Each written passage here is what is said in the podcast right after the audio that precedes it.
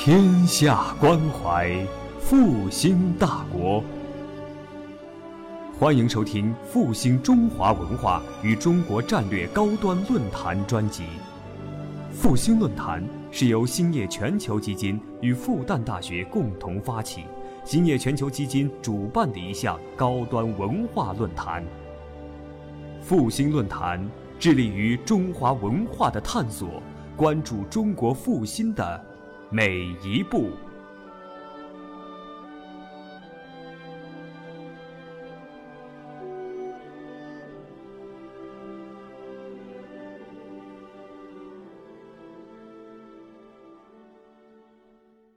啊。就是把我的一点从业的一点经验跟大家汇报一下。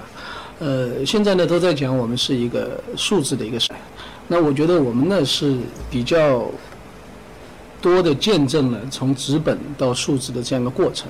呃，在我们那个时候呢，大概十二十年前呢，呃，这个时代呢又没有数字，又没有很多的图书出版，那时候有点好像有点荒漠化的感觉，买书很少。可以买到的书非常少，甚至就是当出来一点什么唐诗鉴赏词典要排队去买，那大家人又要会要采购那种券，不是说你想买就买得到，或者有一点外国文学的那种翻译的作品啊，都是很渴求。然后而而而且那个时候的这个古籍啊，那个出版非常艰难的，啊，大家根本不大会有出版社或者甚至更更不可能会有公司去做这件事情，因为没有任何的利润，因为那个时候你知道还是签排的。那个排版是非常困难，你在自己家里面是无法完成，你自己的公司都没有办法完成这个排版这个工作，改稿子也很困难，要出纸型啊，出纸样，然后送到印刷厂去印刷，这个是个系统化的工程，就私人甚至很小型的出版社都很难完成，所以要每出一本书都很慎重，啊，要经过反复的考虑，要经过反复的研究，然后这样呢就造成我们的读者在市面上也是买不到书的。嗯，我记得那个时候去古籍书店买书，你稍微有那么一点点财力啊，任何书都是买得完的。就那年的出版物，整个中国的出版物，所有的书你都可能买全的。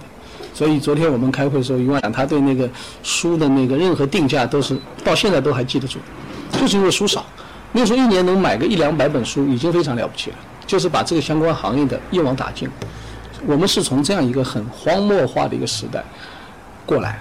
然后这个时候，然后大概到了十年前吧，哎，渐渐的有好转，经济好转以后，一定会过渡到文化行业，文化行业开始能够做一点书了，能够开始有一点想法，而且正好伴随着数字化时代，那个时候排版问题解决了，自己方正，或者现在应用点各种软件，在家里你自己哪怕你自己做排版，问题都不会很大，哎，然后这个就是解决了一个排版的问题。然后很多人开始有一点点时间空余的时间多点的时间去关注这个事情，然后又在这个时候，我们开始考虑到，哎，我们这个国家的经济起来了以后，文化怎么办？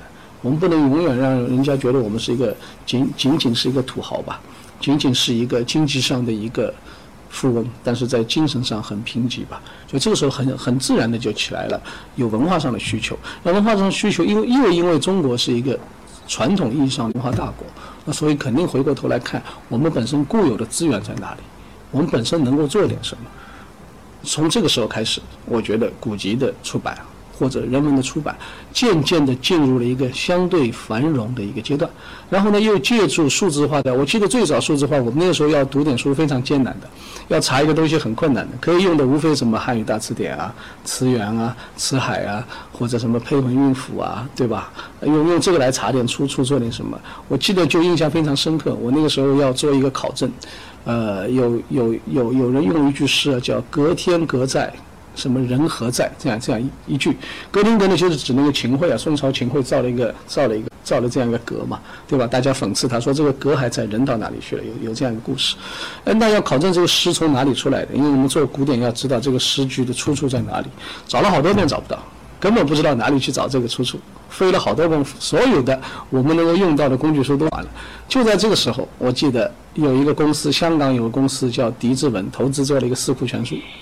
就是把那个文渊阁的四库全书啊全部数字化，数字化了以后扫到电脑里面去，而且识别，让每个字都能够读得出来，能够检索。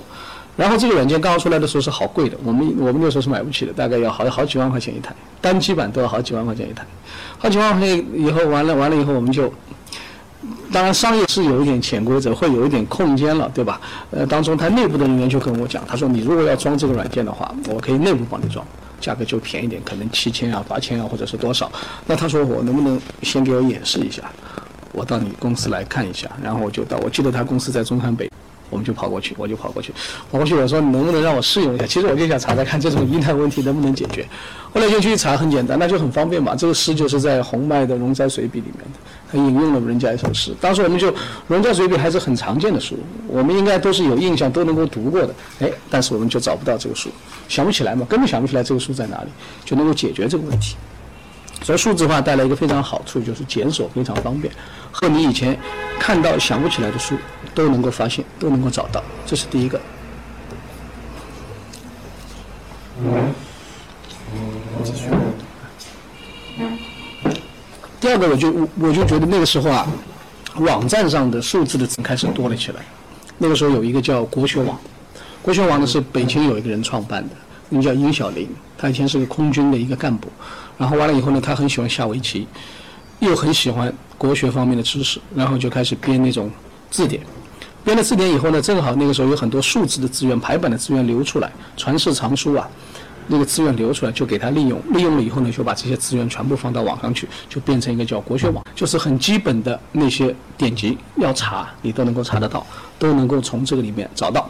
从这个以后，国学的这种就传统的这种网站越来越多，数据库的东西越来越多，包括后面有非常规模大的刘俊文的那种古籍基本数据库啊，所以就是基本的文献就都，然后又在这个时候呢，国家呢又大量的给出版社补贴，有古籍的资助，然后高校资助，高校呢经费也多了，经费一多，他马上就能够。学者就可以去研究这些项目，研究项目以后又可以来投入出版，因为他很多成果要变成书嘛，要变成出版，所以一下子出版社又变得很有钱，尤其是做古籍的出版社，在流动资金上面又又不会很困难。本来出一本书，它是要经过自己反复的考虑去投资，我这个书会不会失败？哪怕我两三万投下去失败了，领导是不能够承承承要要承认失败的，因为他年年终都要考核嘛，对吧？但是一下子就变成我给你钱。让你去出出这个书，比如说这个老先生他有一个研究成果，他愿意把这个研究成果变成纸本，让大家更多人来阅读，所以他就会学校里资助这个老先生来把这个书交给我们出版社或者交给出版的地方来做，然后一下子就变成无数的书就出来了。就从这个时候开始，我们就到书店里，你你就会发现琳琅满目了。就很多东西你以前根本想不到、看不到的东西，现在都会出来。而且你不知道全中国每一个角落里面可能有人在做一个事情，在做一个事情跟你重合的，做一个古籍的事情或者做一个人文的事情跟你重合。是在这样的一种情况下面，这个十年古籍或者人文的出版一下就变得繁荣。然后在这个基础上面，用纸考究了，装帧好了，各种事情都变得好了，很多事情就能够做了。能够经营，那我们希望这个时代呢，继续能够在经济上有一个好的一个保证。超领时，然后治理嘛，肯定我想这个是离不开的。如果现在经济还是很很很差啊，每年的 GDP 还是很很危险，还还是倒退啊或者怎么样，那我想我们这个事业就很难开展，就更难让我们来去做这个事情。这个我觉得是个大前提，这是第一个，就是我们经济好转以后，很多事情可以做了。第二个呢，我就觉得我们可能面临一个新的一个科技的一个。新的一个世纪的转弯口，就是我们可能前面有扇门，这扇门一开，可能我们进入一个全新的一个时代。这个时代进去以后，我们我们的整个的信息的积累的方式，人文出版的方式，我想全部会颠覆。但现在我们还还还面临在这样一个突破，包括我想可能过，我想这个时代不会很长，就人类获取知识的手段会变化了。我们可能未必是一定通过大量的诵读背诵。来阅读这个知识手段，这个可能是一个还是一个主要的一个手段，但是我觉得可能会变化。最近有两部电影，我想可能揭示了我们未来人类的方向。一个就是马特·达蒙有个电影叫《极乐世界》，是说有人可能会不死了，真的人会不死了，换器官，它是一种一种模式。比如说我这个肝坏掉了，我马上帮你换一个肝；你这个肺坏掉了，我马上帮你换一个肺。我这个怎么？马上就是就就是这个人呢，进入一种一种一种新的一种循环。这种循环是不是好啊？但是我相信可能很快会会有这种趋势。第二种就是说，可能你的脑子，你整体的信息啊，可以固化出来，固化出来变成一个硬盘里的一个数据，哪怕放在云上也好，放在硬盘里也好。有一个电影叫《超能查派》。是说把人的所有的意识啊，都变成，其实人的意识也就是无数的数据的集合嘛。你不管它多少 T，它总是总是有一个数据的一个大数据量的嘛。你说它一万 T 也好，一千 T 也好，对吧？总是可以固化的。当把这些数据拿出来以后，那我很简单，我我的躯壳可以不要嘛，我可以注入一个注入一个人的一个注入一个机器人嘛，对吧？这里嘛，是不是？对不对？这个将来我觉得都都很快会现现在虚拟现实马上就就出来，很快都会变成现实的。所以呢，就是我们又在面临着一个。可能科技大爆发，而且这个大爆发可能大大超越我们现在的人文的认识的领域，超越我们的哲学思想。我们是不是可能还来不及应付的这样一种情况？我觉得可能也会来临。但是呢，无论到什么时候，像我们自古以来从轴心时代传下来的这些经典的那些好东西啊。那些古典的知识啊，总会起到照亮我们、给我们智慧，因为这个是人类最原始的、最基本的一些智慧的集合。所以呢，无论到什么时代，我想，哪怕我们这个时代很快会来临，哪怕我们的人不是以这种智力的高下来分辨你的、你的能力高下了，可能是按照你的储存量的多少，你的大脑就可以自动的去检索，你不需要记忆了。但是无论如何，我想这些原生的智慧都是我们应该需要。永远保存下来，而且呢，不断给它翻新的。那我们从这个古代，你想啊，古代这么多的文献，它是靠什么东西传下来的？两三千年了，最早的是口耳相传，老师传给弟子，弟子一代代传下来，是不是？包括你想佛经是怎么传下来的？就是靠靠那些徒弟们啊，寄送，因为佛经有很多是。像唱歌一样寄诵，他就好唱，唱了就能够记下来，把佛陀的那些智慧传。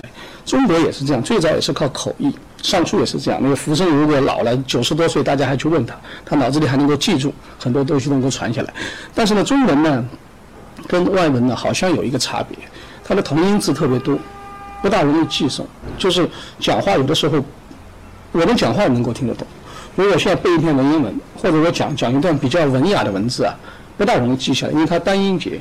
单音节呢，虽然远古古代的这个语言比我们现在复杂，这个语音系统不用复杂，但是汉语你要知道是一种录制的一种语言，它是靠眼睛看的，听不大容易听得懂的，很难听得懂的。普通话比较容易听得懂，方言有的时候就很难听懂，对吧？或者讲的文一点就不大容易听懂，要靠记下来。所以我们中国人很早就。用各种形式经文啊，把这个铸在铜器上啊，对吧？或者用简牍啊，用各种形式把它记下来。然后经过好多年，然后慢慢的造纸。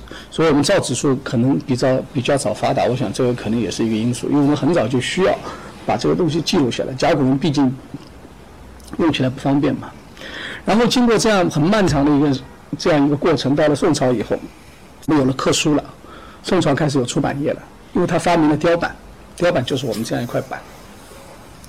我们的这个印刷的方法跟外国不一样，外国是活字，因为他们是拼音文字嘛，是吧？拼音文字就是比如说几十个字母可以不断的组合。我们因为这个汉字有几个，你要去挑字很累嘛，所以我们用雕版，雕版这样块板做好，做好以后在上面刻好，反刻好，把这个字盖上去，摸一涂，这张下来不就变成印刷品了，对不对？然后我们宋代就开始有这个印刷品，然后就过来，过来然后积累了这么多的文献，我们现在中国传世的文献可能有二十多万种。估计有二十多万种，以前我们讲我们中国的文献是世界上最多的，现在不能这样讲，但是至少是很多的，因为我们对外国现在对对西方也好，对阿拉伯也好，对印度也好，我们现在的认识还不够充分。我们以前总讲我们的文献地大物博，我们中国的文献全世界最多的，积累了丰富的文献，确实很丰富，但是不一定能讲最多。但不管怎么样，这是一批非常好的一批重要的。嗯我们中国人自己的，也不能全是中国人，里面有大量的外外面的文献，对吧？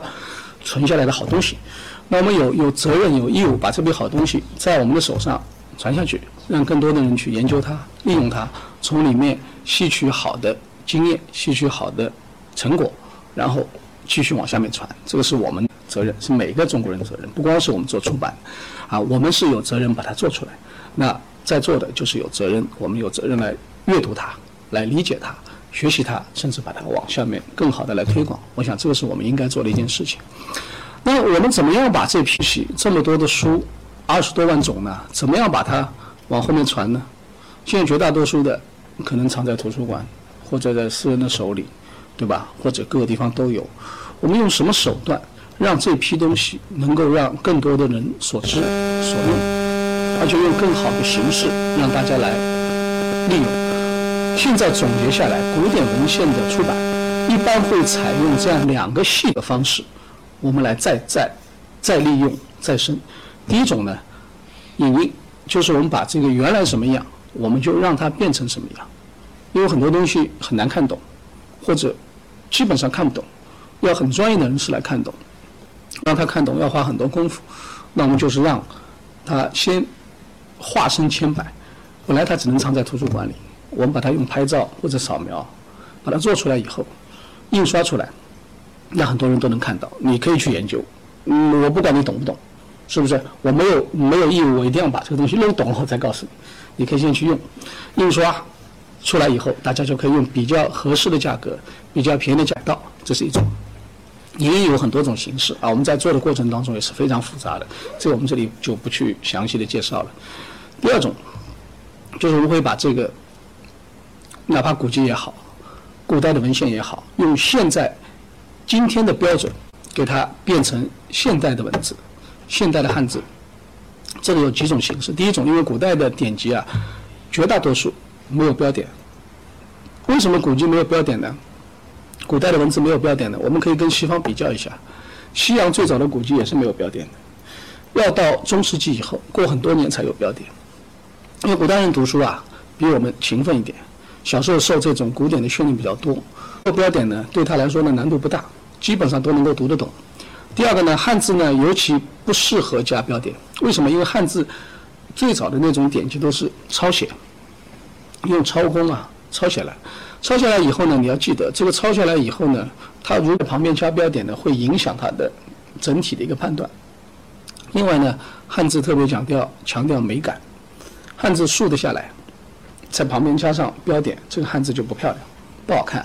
所以呢，中国人考虑到这个两点，以前古代的文献绝大多数都没有标点，哪怕给你写的信件都没有标点。但是呢，这样一来呢，造成了一个困难。我们今人在阅读这个书的时候很难很难读懂它，很难了解它，所以呢就需要我们给它加上标点，让大家能够现代人能够读得懂。这个里面呢，我再插一句，古代的这个书啊，抄写下来啊，其实很符合现在的人体工程学的。现在我们大家看这个手机啊，我这个手机大概六寸。你这个大概是五点五寸是吧？这四点七寸，四点七寸。以前那个做苹果的乔布斯说三点五寸是最好的，因为一个手可以拿下来。但后来大家颠覆他了，觉得三点五寸不够用了，是吧？做越大越手机越做越大，但是基本上做到六寸，大概六点五寸，我想可能是极限了。再大你这个手就不敢用了，是不是？古代抄书啊，行数，每行的这个字数。都有基本的讲究，就是希望你能够，古代讲一目十行嘛，希望你这个眼睛看上去正好一页在你的全部的笼罩之内，就这个整个一页，你这个眼光放上去，这个角度正好覆盖，这是古代人抄书的一个智慧。就好像其实还有个问题，我们做出版经常会讲国际十六开，对吧？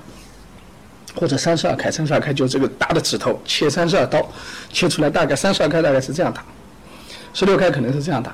我们现在通常都喜欢用什么？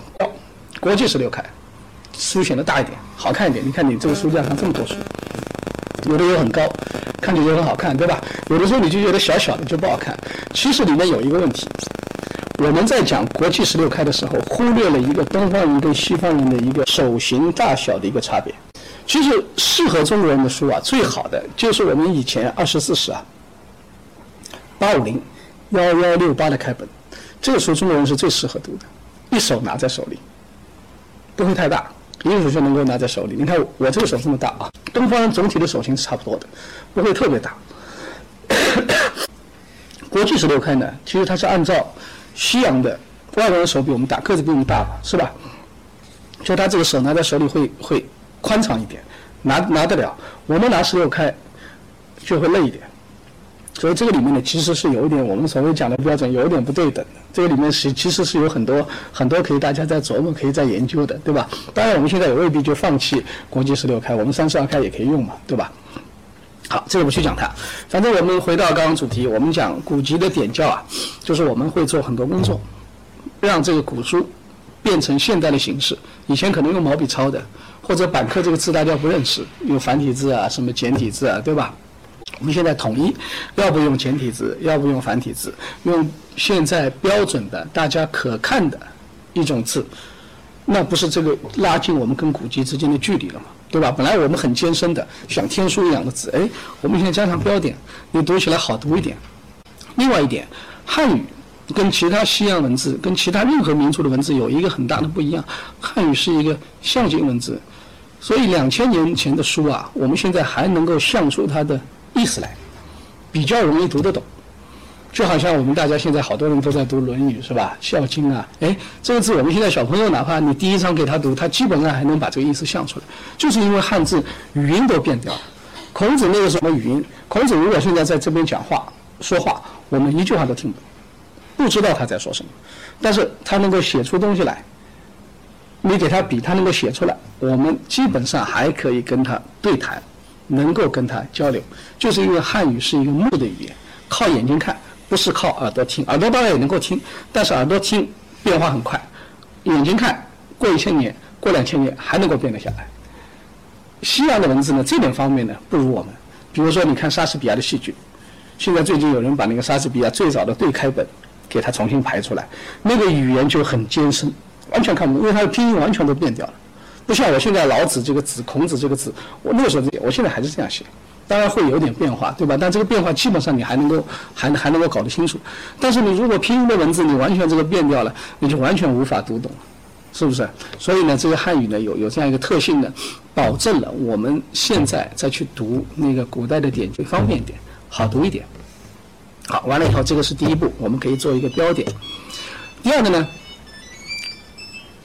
有很多话虽然我说我们能够能够读得懂，对吧？但是具体的意思。很很难知道了，或者或者根本无从知道了，那就需要怎么做呢？可能需要有专业的人士啊，给他做注，解释这个句子到底是什么意思，解释这个字到底什么意思。就好像现在有一个电视剧叫什么《芈月传》，对吧？那个“芈”字，大家很多人可能就未必认识，因为现在这个电视剧红了，大家知道啊，这个字念“芈”，那到底什么意思？你就可能要有人注解，这个“芈”到底是什么意思？是姓氏还是怎么样，对吧？出典怎么样？找的先祖是谁，或者这个源流是怎么样？需要注解，然后注解完了以后，包括你们看这个电视剧里面啊，这个我皇帝啊，或者怎么样，对吧？他讲的话为什么要称朕啊，或者怎么样啊？诏书怎么样啊？哎。那古代跟现在完全完全不是一回事情了，很多制度都没有了。我们有的东西他没有，他有的东西我们没有，那怎么办呢？肯定需要大量的注解，是不是？通过注解，让这个书为更多的人所了解，这是第二步工作。哎，第三步工作，哪怕做了注解，好多人还是不懂。小朋友要要想看，看了注解还是觉得艰深，那有人又会去做一种常识性的工作，就是把那个古代的文言文呢。比较尖的那种语言啊，翻成我们的现代汉语，让大家能够通过现代汉语去了解这个古籍讲的什么东西，是不是？但是你要知道一点，用现代汉语呢，总是跟原文会有点差别，就好像我们现在去看外文书，你读再好的翻译，跟那个原书总是有距离，而且这个距离有的时候还蛮大的，有的时候是歪曲的。有人讲翻译啊，就好像以前有一个很有名的一个翻译家，佛经的翻译家叫鸠摩罗什啊。他举过一个例子，他说：“你读翻译的东西啊，就好像我吃过东西，我吐出来再喂给你吃一样，经过了一个这样一个过程，让人很很不开心的这样一个过程，对吧？觉得这是一个让人很难堪、很很很就是心理上很很别扭的一点。但是没有办法，我不懂这个外语怎么办？或者我不懂文言文怎么办？那我只有通过翻译的形式。”让这个古书能够为我们大家所知，或者你至少让它做一个拐杖，做一个渠道，让我们能够了解古人在说什么。我要从里面吸吸取经验、吸取教训、去智慧，那我知道你在说什么，是不是？用这样一种形式，然后完了以后，这种三种形式完了以后呢，还不行。我们要研究这个书到底是怎么回事情。哎，这个书是什么时候产生的？这个书到底是真的还是假的？里面到底在讲点什么东西？跟这个书相关有什么好玩的掌故？有没有流传？它是怎么流传下来的？哎，它流传的过程当中有没有什么意识，是不是产生了什么影响？那就需要对这个书怎么样进行很好的研究，哎，把这个书的相关的所有的问题都搞清楚，形成一种定论。我们的历史知识就是通过这种形式来的，对吧？把这个书搞清楚，比如说老子这个《道德经》到底是不是老子写的？对不对？它为什么只有五千？它到底是分上下？到底是这个道经在前面呢，还是德经在前面呢？对不对？那老子这个书是不是到底是不是李丹这个人呃那个那个人写的呢？对不对？他这个书是怎么传下来的？是不是历代有多少人解释过它？它在历史上产生了一些什么效果？呃，这个书到底跟道教有什么关系？老子跟道教之间是不是像像我们所说的什么什么什么那个那个？道教是从老子来的，对不对？这个这些问题不解决，你这个古书，你说你读的不是白读嘛，对不对？你你无法从里面得到很多教益嘛，所以又需要有研究的事情。就是因为这样的这么多的形式，所以我们古籍从纸本上来讲，我们可以有影印、研究这样两极。哎，完了以后，现在又有新的手段了，我们可以用数据库。对吧？用电子阅读，很多我们在这个手机上就可以读这个老子，或者读这个《论语》，不一定要用，不一定要用纸本了。那我们现在呢，又开始可以在阅读器上面，在手上面，甚至在平板上面，又可以来读。然后在读的过程当中，我们又可以用数字化的一种形式，加入一点声光的效果，大家一起来看这个书，是不是？这个就是我们做古籍的一点基本的一点形式，会采用这样三种形式，来让古籍来再生。但是呢，我们现在呢面临一个情况，就是我们的古籍啊，我们的出版啊，我们要有系统的，我们去让这些书组成一个整体，让大家来认识。所以呢，我们各个是。啊，有很多地方我们都在协力在做这个工作，所以有的时候呢，国家呢就会有一个统一的规划。哎，我们觉得他觉得有二十多万种古籍啊，这么多书啊，怎么整理啊？我们日常常读的也只不过大概一两百种而已啊，对吧？甚至有个一两千种最多了。所以呢，他就会定个规划，什么东西先出，什么东西后出，或者什么是该出的，什么是不该出的。不该出呢，当时呢会有点考虑，比如说古代呢有一些。牵涉民族问题的东西是吧？这我们少一点，啊，这个里面可能有有违爱、有不妥当的地方是吧？第二个可能就是有那种，比如说牵涉一点，呃，以前现现在不大讲了。以前我们出以前出版物上面都会讲啊，这个书里面有封建的糟粕，啊，有不妥当的内容，甚至呢有一些呃。不是很合适的描写啊，这个当时呢，其实都是删掉的，因为我们现在呢，大家都不讲。其实我们大概五六十年代出了很多古书啊，尤其是古代的白话小说，里面有大量的删节，而且这个删节他是不告诉你的，因为他们编辑加工的时候就看到，哎，这个里面有不好，或者或者他认为的不好，牵涉到民族，比如对少数民族有些不大好的称呼，对吧？称它为一种用一种比较恶劣级的词汇，那他把这些东西都删掉。或者呢，里面牵涉到古代的一些，呃，他现现在认为不大好的那种意识，什么男尊女卑啊，或者怎么样，或者牵涉一点现在像快播一样的东西，所谓那些黄色的东西，是吧？他都会给它删掉。古代呢存在这样一种，呃，就是我我们那个时候五六十年代出书呢存在这样一种问题，这个呢其实呢不是一种很合理的一种方式，啊，因为我们对古代的传下来的东西呢，我们要一种求真的一种态度，让它以真实的原貌呈现在我们面前。这个我们才能够起到它应有的一个作用。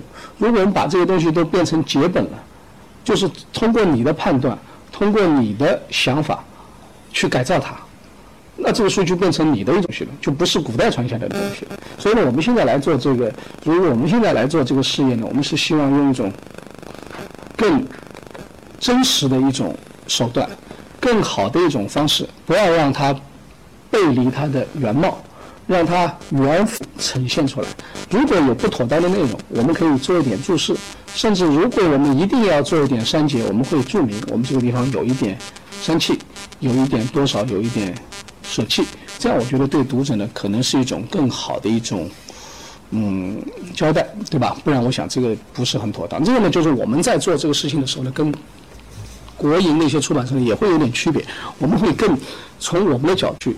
选择去判断什么东西该做，什么东西不该做。然后呢，我们会更贴近古书的原貌一点，啊，这个是我们的一个考虑。然后呢，我们介绍一下我们现在在做的工作。呃，我们这个公司呢，现在在做的工作呢，大概是这样几类。第一类呢，我们是文献出版，我们的文献出版呢，大概是两类。第一类呢，就是中文的人文学术，我们也不一定局限在古籍的范围，我们也会做一点其他的。我我们现在而且更努力呢，是在做外国东西的引进。因为为什么？因为现在呢，传统文化是起来了。这两年传统文化是非常热，大家都在讲传统文化。但是我们呢想呢，在我们在做传统文化、在做古籍的这个同时呢，我们脑袋要清醒一点，我们的认识啊要更全面一点。我们不是说我们在传统文化文化自信心很充实，我们就讲哎我们的东西是最好的，我们只做我们自己的东西。我想这个不是一种很好的一种判断。我们的认识是这样：我们在我们的文化自信心很衰弱的时候，我们要提，要充分相信我们有自己的能力去做好我们应该做好的事情。但是，并不意味着我们拒绝其他一些更好、旗下一些非常好的东西。中国的文化非常好，在世界上有特色，但是它缺少一个他者，就它在历史上跟其他的先进的文明呢。交流不是特别的多，比如说我们跟印度的交流比较多，但是我们跟印度只是跟他的佛教文明交流，我们跟他的印度教的文明很少有交集，就是我们没有一种碰撞。我们有很多人去印度学习，比如说玄奘啊、易经啊，都是非常了不起，在世界上都是一等一的人物。但是他过去了以后，他接触的，他去那兰陀学习，接触的是佛教的文明。是在佛教文明在印度衰败前，他把这个好的果子拿过来了，到我们这边来了。然后中英呢，中国和印度啊，就变成一种很好的一种互动。但是我们对印度的其他的东西，我们了解很少，不光是那个时候，现在都很少。啊，大家不知道印度人在做什么。印度其实世界上高等级精神文明的一个源头所在。任何西在西方很多的一种哲学的一种源头。或者高等级的一种精神活动的源头都是从印度来的，所以我们必须对它有种充分的一种认识。如果对他们有种充分的认识，我们想我们现在讲民族复兴很难谈。我们不是固守我们的东西来谈这个东西，所以我们现在呢很关注这个方面的内容。我们会把印度的东西尽所能的拿过来给大家看，包括其他的。我们跟希腊，我们跟罗马都缺少一种。同等级的一种对话，这个是我们这个中国的这个文明很大的一个损失，因为我们比较闭塞，我们这个环境啊，所以以前讲闭关啊，不光是指我们的地理环境，因为我们地理环境跟其他交流不多。当然，我们现在看到考古发现，哎，其实各个世界上的人种都在中国都有啊，各种遗址都发现其他，但是这个是物质文明的交流，很多他们的东西过来了。我们的东西过去了，但是缺少一种精神上的一种真正的一种碰撞。那我们现在文明要复兴，要把这个我们重新的华夏文明再起来，离不开碰撞，离不开高等级文明的碰撞。这里面有一个故事：玄奘去印度，玄奘去印度，当时讲，哎，你把很多很多的东西翻过来了，是不是？我们很多经啊，包括我们最知名的心经啊，什么色不异空啊，这些都是玄奘翻过来的，对不对？但是有人问问玄奘，能不能把我们中国的东西翻一点到印度去啊？给印度人看看我们的东西啊？当时大家对他讲：“哎，你能不能把《大乘起信论》翻回成梵文啊？因为《大乘起信论》大家说是马明菩萨造的，印度马明菩萨造的，但是传到我们这里来以后。”印度的梵本没有，印度的原文没有了，然后玄奘把这个事情做了，把《大乘起信论》翻回梵文给印度人看。当然，这个书是不是马明写的，呃，还是中国人伪造的？这个里面是有争论，这里我们不去提它。翻回去以后，啊，那有人讲，哎，那个时候因为他唐朝出去嘛，唐朝是道教是国教嘛，他说你能不能把老子的《道德经》也翻成梵文，让印度人看看？后来玄奘说，哎，老子这个东西不行，他的义理还不够艰深。比较浅近，因为印度人是这种哲学方面的训练啊非常深。那玄奘讲这个话，我们不去评判他的是非。老子的这个是非不是在我们今天这个话题上面应该讲一种一种事情，对不对？但是我就觉得，我们反馈给印度的精神产品不多，但是我们获取印度的精神产品蛮多的。因为佛教是我们中国现在讲三教嘛，对吧？非常重要的一级了。印度是这样，我们对罗马、对希腊，我们在十九世纪以前，我们在明代我们跟他有交流。我我以前出过一个书啊，叫《天学初函》。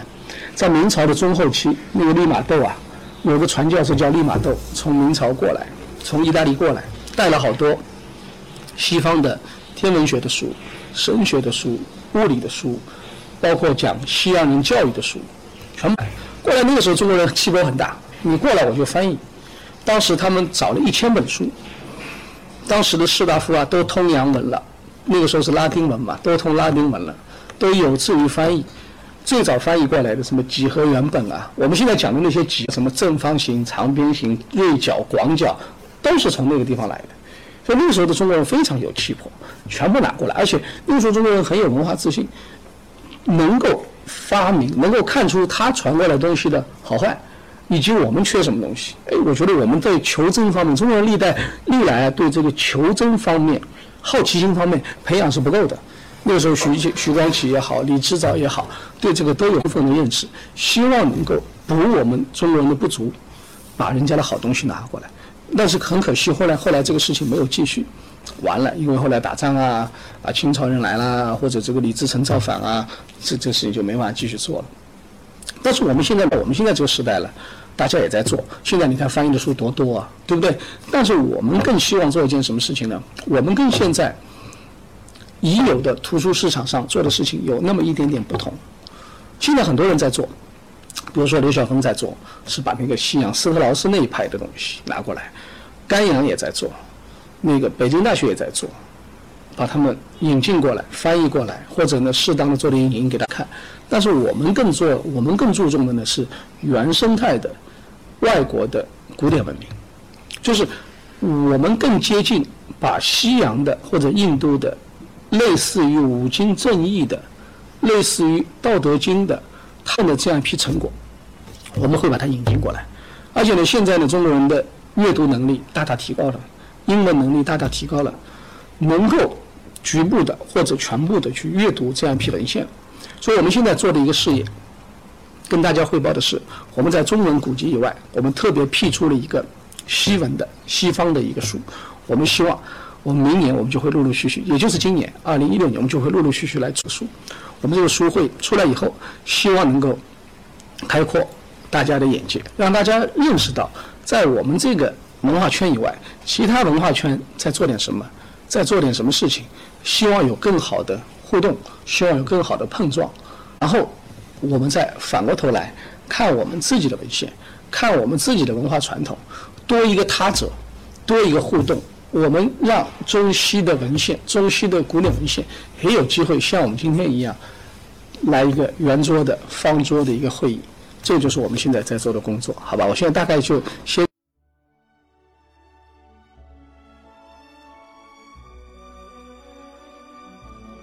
感谢聆听本期复兴论坛。